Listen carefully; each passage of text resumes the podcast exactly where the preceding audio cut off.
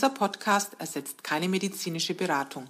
Alle Infos stammen aus dem gesammelten Wissen unserer Facebook-Gruppe Zöliakieaustausch, basierend auf unseren Erfahrungen und denen unserer Mitglieder. Hallo, liebe Podcast-Hörer, wir begrüßen euch heute zu unserer 20. Folge des Zöliakie-Austausch-Podcasts. Ja, wir haben den Jahreswechsel hinter uns gebracht. Wir hoffen, ihr seid alle gut rübergerutscht und wünschen euch auch im Namen von Jürgen ein gesundes und glückliches neues Jahr. Wir hoffen, ihr begleitet uns auch bei unseren kommenden Folgen. Ja, was haben wir denn Neues über den Jahreswechsel gemacht? Wir hatten ein bisschen Zeit, weil wir Urlaub hatten haben unter anderem die Forenregeln überarbeitet. Da bitte einfach nochmal drüber lesen. Es gibt ein paar Neuerungen ähm, ist natürlich auch immer wichtig. Die letzten Regeln waren ein Jahr alt. Da waren die, war die Gruppe noch bei 5000 Leuten. Mittlerweile steuern wir stark auf die 11.000 zu. Und da gibt's natürlich immer Dinge, die leider geregelt werden müssen. Aber wir wollen ja alle, dass man einen guten Austausch weiterhin haben kann. Ja, dann gibt's noch eine Neuigkeit, was den Podcast angeht. Ja, äh, den Podcast äh, könnt ihr jetzt auch direkt erreichen im Internet. Wenn ihr glutenfrei-podcast.de eingebt, kommt ihr auf die äh, auf die Beitragsseite, wo unsere ganzen Podcasts vom Zöliakie-Austausch aufgelistet sind. Dort ist ein Archiv, wo ihr dann aktuell 19 und wenn jetzt der ja, jetzt sind es dann, wenn ihr den jetzt hier hört, ist es der 20. 20 Podcasts von uns zum Nachhören habt, von der Folge 1 bis zur Folge 20. Und auf www.glutenfrei-podcast.de findet ihr auch einen Link auf Trudels Podcast. Trudel macht ja genauso wie wir wöchentlich einen Podcast äh, zu glutenfreien Themen.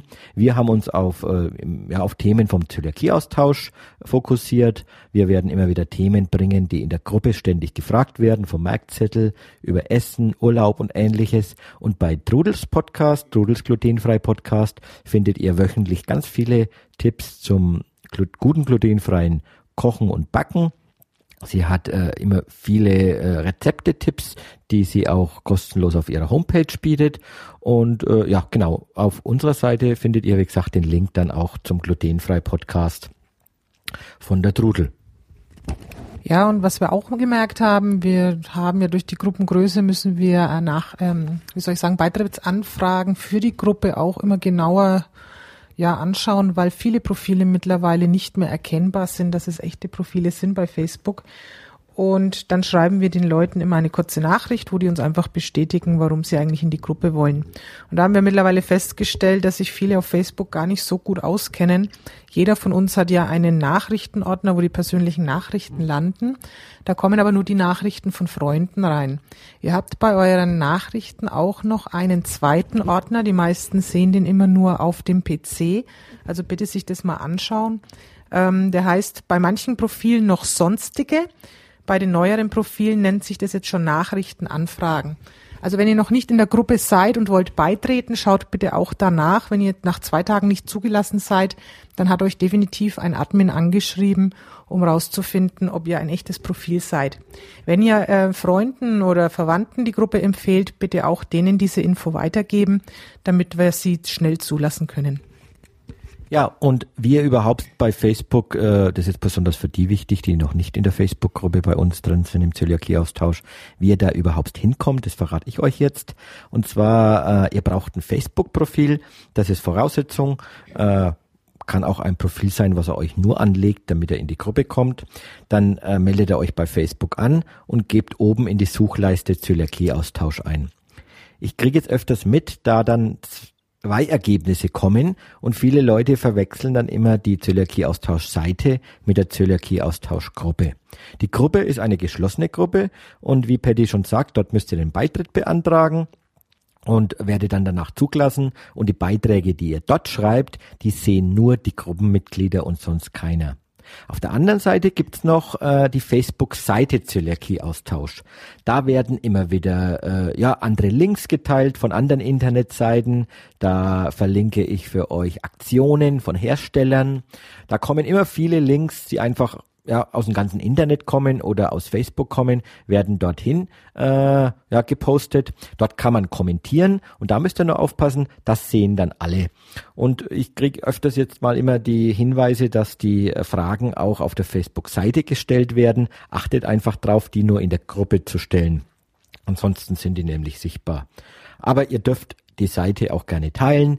Ihr dürft eure äh, ganzen Bekannten auf die Seite aufmerksam machen. Da gibt's immer interessante Infos rund um Zöliakie, rund um glutenfrei Leben. Und natürlich werden dort auch immer unsere Blogberichte, Blogaktionen und ähnliches gepostet. Und dann gibt's noch etwas auf der Seite, nämlich äh, wir haben dort eine äh, Facebook-App. Ihr könnt auf der Fanseite auch eine, eine App herunterladen äh, und bekommt dann immer regelmäßig mitgeteilt, wenn es was Neues am Blog gibt. Und somit können auch die äh, ja, Smartphone-User äh, brauchen gar nicht immer extra reinzuschauen, ob es da was Neues gibt am Blog, sondern können sich die App direkt herunterladen. Nennt man dann Zöliakie-Austausch-App. Ja, und dann haben wir noch eine ganz tolle Neuigkeit. Da haben wir uns auch sehr gefreut, als wir das zum Jahreswechsel gehört haben. Seit dieser Woche, Montag, den 4. Januar 2016 gibt es in einigen Testfilialen von Aldi Süd das Störbrot zu kaufen. Wir waren da wirklich sehr, sehr positiv überrascht. Wir sind natürlich an dem Thema ständig dran und möchten ähm, natürlich das auch immer vorantreiben. Natürlich auch, weil wir bei Aldi Nord nicht kaufen können, ist für uns das natürlich wichtig, dass es auch zu Aldi Süd kommt. Ähm, Hintergrund ist folgendes, was uns so überrascht hat. Wir haben in unserem Podcast Folge zwei müsste das gewesen sein, ungefähr im September, noch ganz stolz berichtet, dass Aldi Nord mittlerweile immer mehr äh, das Störbrot einführt. Also das war zuerst nur in Bremen, dann ist es über Hamburg nach Berlin.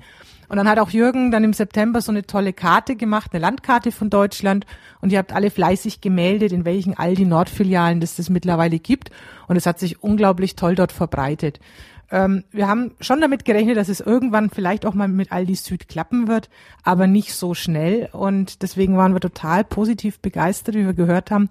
Ja, jetzt ab 4. Januar ist es also auch schon bei Aldi Süd vorhanden. Ja, und da ist es eigentlich genauso gelaufen wie auch bei Aldi Nord. Jürgen hat seinen Post gemacht mit der Karte. Ihr meldet fleißig, in welchen Filialen es das Brot schon gibt und er fügt das Ganze in die Karte ein. Also schaut euch einfach mal die Karte an. Ich weiß gar nicht, hast du die auch auf der Homepage stehen? Jo, die, äh, den Link zur Karte, den gibt's äh, fast überall. Ihr findet ihn in der Gruppe.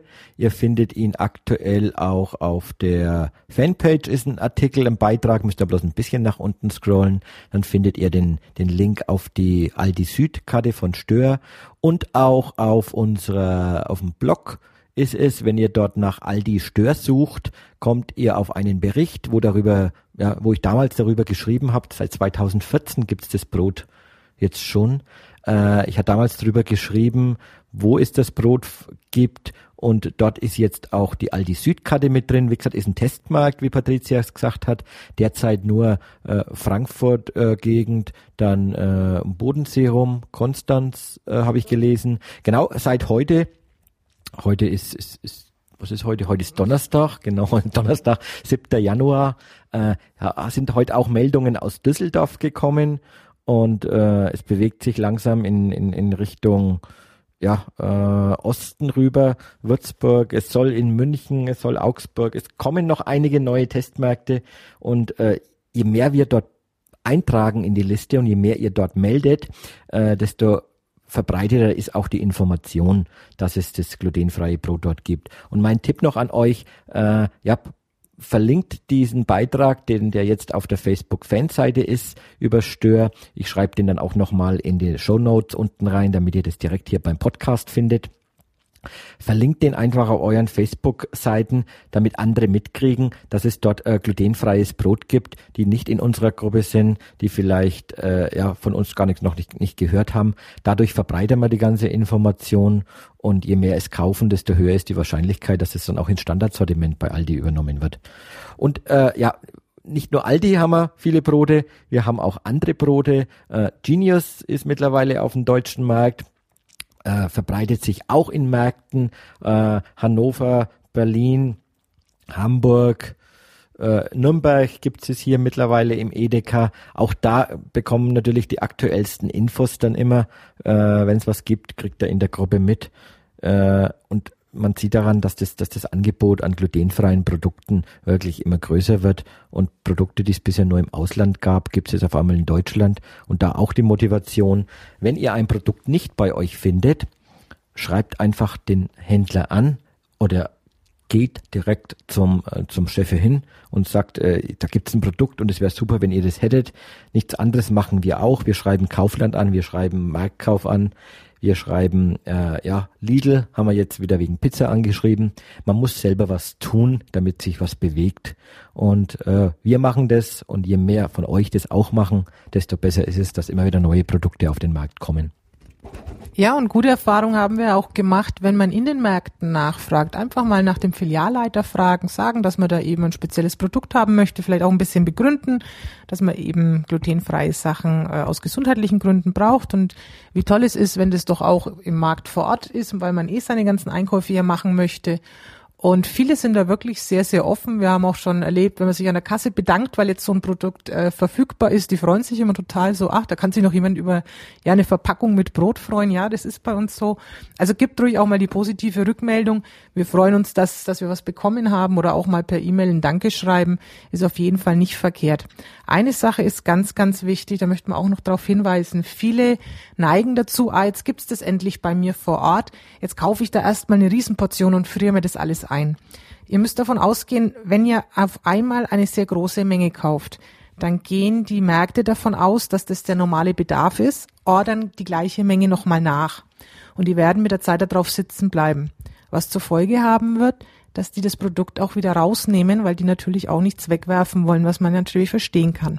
Also ist es sinnvoll, ihr geht lieber regelmäßig, kauft kleine Mengen und habt aber eine stetige Nachfrage und das wird auch wirklich dazu führen, dass wir ja einfach in mehreren Märkten und auch deutschlandweit die ganzen Produkte erhalten können. Ja, deutschlandweit äh, machen viele Urlaub, aber die machen nicht nur Urlaub deutschlandweit, sondern die machen Urlaub in, in, in der ganzen Welt. Und jetzt, Januar ist es, draußen ist es gerade sehr kalt, regnerisch, geht gerade Regen gegen die Fenster hier. Mm, viele sind auf der Suche nach Urlaubszielen und viele fragen dann auch in der Gruppe nach Urlaubstipps nach. Ein Tipp ist da immer, bevor man dann äh, immer wieder neu nachfragt, geht einfach mal in die, äh, benutzt die Suche. Wenn ihr am PC seid, die Gruppensuche und gebt einfach mal das Wunschziel ein, wo ihr hingehen wollt. Dann haben wir noch super äh, Urlaubstipps und Ländertipps in der in unserem in unserem Dateienbereich. Äh, auch am besten am PC machen. Dort findet ihr Urlaubsberichte von Mitgliedern von uns geschrieben, wo sie euch erklären, was lief gut im Hotel, was lief nicht so gut und äh, ja, bei welchen Hotels lohnt sich auch direkt anzufragen, denn es ist besser aus der Liste Hotels zu nehmen und dort anzufragen, als irgendein Hotel zu buchen und dann zu fragen, war da schon mal jemand da und wie ist es denn damit? Das ist mehr so eine Glücksspiel und Lotterie und es kann gut gehen, Mittlerweile viele Hotels sind darauf eingestellt. Ich habe heute wieder äh, einen Bericht gelesen von Abu Dhabi, irgendwo, irgendwo da unten war das ein Hotel, die sind zum Buffet gegangen und der Koch hat ihnen genau gezeigt, was glutenfrei ist und das Mädel hat dann sogar jeden Abend vom Koch äh, noch selbst was glutenfreies bekommen, was er individuell für sie gemacht hat. Es ist ein Glücksfall und wie gesagt, es gibt immer mehr, aber wenn ihr sicher gehen wollt, dann schaut euch die Tipps von den Mitgliedern an. Ihr könnt gerne dann auch mal, wenn ihr die Tipps durchgelesen habt und noch Rückfragen zu Hotels habt, die auch in der Gruppe stellen. Es gibt noch andere Portale auch, äh, die die Urlaubs, ja, Tipps haben. Da gibt es zum Beispiel von Share mittlerweile ein äh, Holiday-Portal. Ich glaube, holidays.share.com heißt es. Äh, es, es gibt äh, glutenfrei unterwegs.at. Der hat äh, nette Ziele in Österreich auch, das Portal. Und ja, schaut einfach mal in der, in der Gruppe nach. Wie gesagt, sucht danach. Ja, den Blog möchte ich da auch nochmal hinweisen. Äh, wir haben auf dem Blog auch Reiseberichte. Wenn ihr auf dem Blog, also auf www.zöliakie-austausch.de geht und geht, gebt in die Suche Reiseberichte ein, dann findet ihr eine ganze Anzahl von Reiseberichten von New York über Las Vegas, äh, Prag, haben wir jetzt auch schöne Sache. Wir haben einen, einen Reisevergleich von der Marie-Christine, die auf der TUI äh, Aida Sol und dem Mindschiff 4 war. Das haben wir auch als Blogbericht. Findet ihr alle in der, ja, unter dem Suchbegriff Reiseberichte. Und ja, wenn ihr dann wieder zurück seid, dann hat die Patricia noch eine Bitte an euch. Ja, es ist immer so, wir haben ja doch viele Tipps in der Gruppe und äh, die mögen vielleicht zum Teil auch schon ein paar Monate oder mal ein Jahr alt sein. Deswegen ist es natürlich toll, wenn ihr was aus der Gruppe genutzt habt als Tipp und wart dort, dann gibt uns doch eine kurze Rückmeldung. Macht einfach einen kleinen Post, ich war dort und dort und das und das hat gepasst und das nicht, so dass man einfach mal wieder sieht, Mensch, das ist immer noch aktuell, das kann man immer noch gut empfehlen. Also diese Rückmeldungen sind für uns natürlich in der Gruppe auch sehr wichtig und nicht nur zu Hotels, sondern auch wenn ihr in Restaurants wart, vielleicht auch selber was Neues gefunden habt, gebt diese Tipps gern weiter und teilt sie mit der Gruppe. Zum Thema Restaurant möchte ich auch gleich noch was sagen, weil in letzter Zeit häufiger mal Leute in ein China-Restaurant gegangen sind oder gehen wollten und immer wissen wollten, ja, kann ich das sicher essen? Also wir empfehlen grundsätzlich, wenn jemand relativ neu diagnostiziert ist, schaut, dass ihr ein, in ein Restaurant geht, das empfohlen wird. Das entweder in der Gruppe schon äh, jemand getestet hat oder das zum Beispiel Share hat, diese Bonda d'Italia Partner, das damit äh, irgendwie geschult wurde, beziehungsweise von der DZG. Ähm, wenn ihr dann selber mal Restaurants sucht, dann müsst ihr natürlich mit denen genau besprechen wegen Kontamination. Mittlerweile sollte man eine Allergenkennzeichnung haben als Restaurant, aber viele haben das leider immer noch nicht.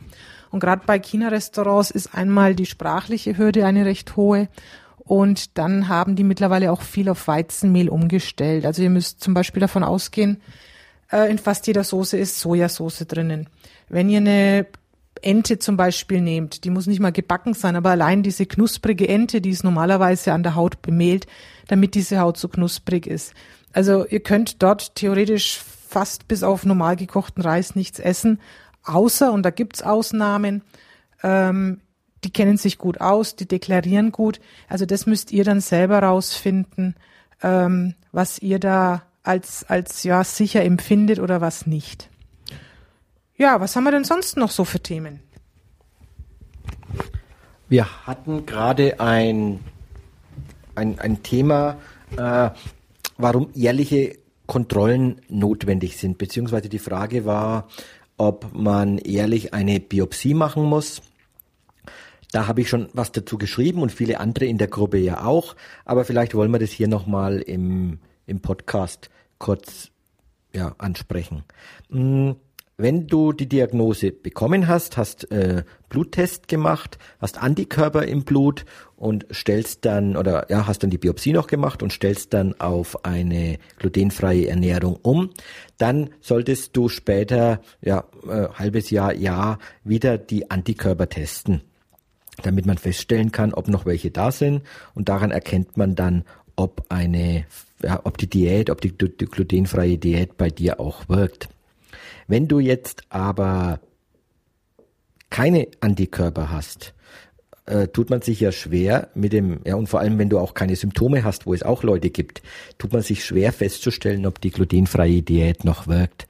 Und dann ist es einfach äh, ratsam, eine, eine Biopsie auch nochmal zu machen. Aber es ist ein Sonderfall und es gibt wenig Leute, die keine Antikörper haben und die keine Symptome haben.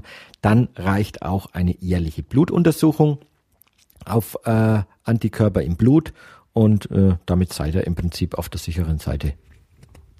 Ja, und wie gesagt, das ist ja nur eine Empfehlung. Also wir hatten jetzt eben ein Mitglied, der hat seine Diagnose schon ewig lang und hat eben nie eine Kontrolle gemacht.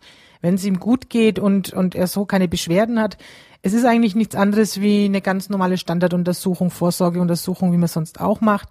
Es ist sicherlich sinnvoll, auch wenn man schon lange Jahre glutenfrei ist.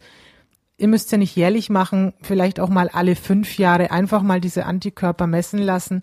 Es schleichen sich eben doch unbewusst Fehler ein, die man dann da, da doch erkennen kann und sagen kann, uh, jetzt muss ich aber mal wieder genauer gucken, ähm, wie ich meine Diät auch richtig einhalte. Es ist im Endeffekt einfach nur für euch eine Kontrolle, um zu sehen, mache ich mit der Diät alles richtig.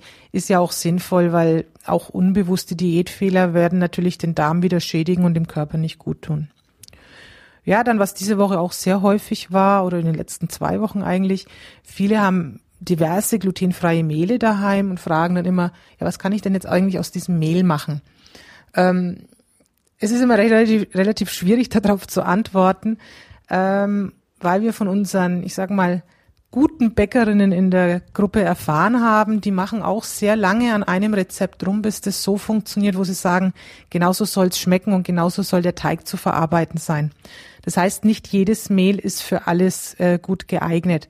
Also zum Beispiel, wenn ihr jetzt einen einfachen Rührkuchen machen wollt oder mal einen Pfannkuchen, dann nehmt ihr ein helles Mehl. Das ist eigentlich wurscht, ob das jetzt eins von Shea ist, ob das das Rewe frei von ist. Da gibt's ja hundert verschiedene. Ähm, sowas wird, glaube ich, mit jedem hellen Mehl ganz normal funktionieren. Ähm, wir haben aber mal mit Trudel auch gesprochen, die ja auf ihrer Homepage da unglaublich viele Rezepte zur Verfügung stellt. Und sie gibt auch meist mit an, mit welchem Mehl sie was gebacken hat. Und viele posten dann auch immer in die Gruppe, ach Trudel, ich habe dieses Rezept von dir, das hast du mit dem und dem Mehl gemacht, aber ich habe jetzt ein anderes, kann ich es damit auch machen? Das wird sie euch nicht beantworten können. Im Endeffekt müsst ihr es dann ausprobieren. Ähm, sie hat ein Rezept entworfen, sie hat es ausprobiert und hat eben ein Mehl entdeckt, mit dem es besonders gut geht und das wird sie euch ans Herz legen. Wenn ihr es dann mit einem anderen ausprobieren wollt, ist es tatsächlich an euch, ja, das zu testen und vielleicht die Rückmeldung zu geben, es geht damit auch. Ja, ich denke, damit sind wir erstmal durch wieder für diese Woche mit unserem Jahresstart 2016. Ich hoffe, wir können weiterhin so fleißig an den Podcasts weitermachen. Bis jetzt hat es mit dem wöchentlichen Rhythmus ganz gut geklappt. Wir freuen uns natürlich auch in der Gruppe mal von euch zu lesen, dass ihr mithört, dass wir auch mal eine Reaktion auf unsere Podcasts haben. Also traut euch und schreibt ruhig mal was mit drunter. Wir würden uns drüber freuen. Ja, ich wünsche euch noch eine gute Restwoche. Und ich euch auch. Und äh, ich vergesse nicht nochmal auf die neue Adresse www.glutenfrei-podcast.de hinzuweisen. Einfach eingeben, auf den Podcast kommen und uns zuhören oder bei iTunes abonnieren, den Zöliakie-Austausch-Podcast oder in jedem x-beliebigen Podcast-Client äh, eingeben, Zöliakie-Austausch-Podcast und ihr kommt zu uns und wir kommen zu euch ins Wohnzimmer oder ins Auto oder ins Schlafzimmer. Genau. Und jetzt wünsche ich euch noch einen schönen guten Tag, guten Abend und gute Nacht. Tschüss.